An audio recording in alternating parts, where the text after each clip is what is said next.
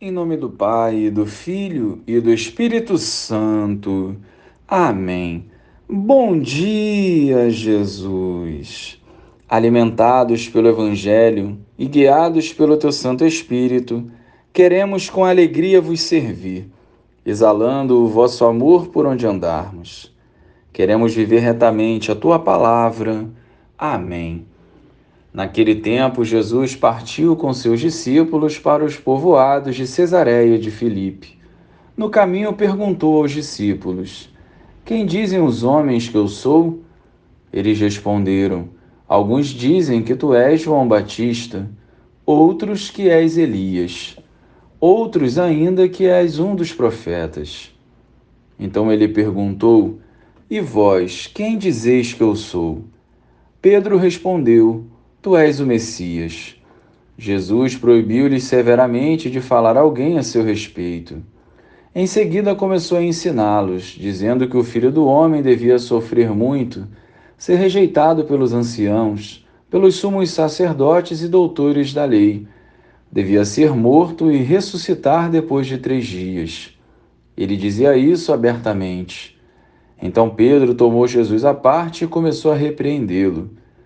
Jesus voltou-se, olhou para os discípulos e repreendeu a Pedro, dizendo: Vai para longe de mim, Satanás. Tu não pensas como Deus, e sim como os homens. Louvado seja o nosso Senhor Jesus Cristo, para sempre seja louvado. Por trás do questionamento aos discípulos, Jesus queria vê-los aprofundar na fé, ou seja, sair da superfície que agrada a nossa carne para avançar. Pedro respondeu corretamente que ele era o Messias, mas somente isso não bastava.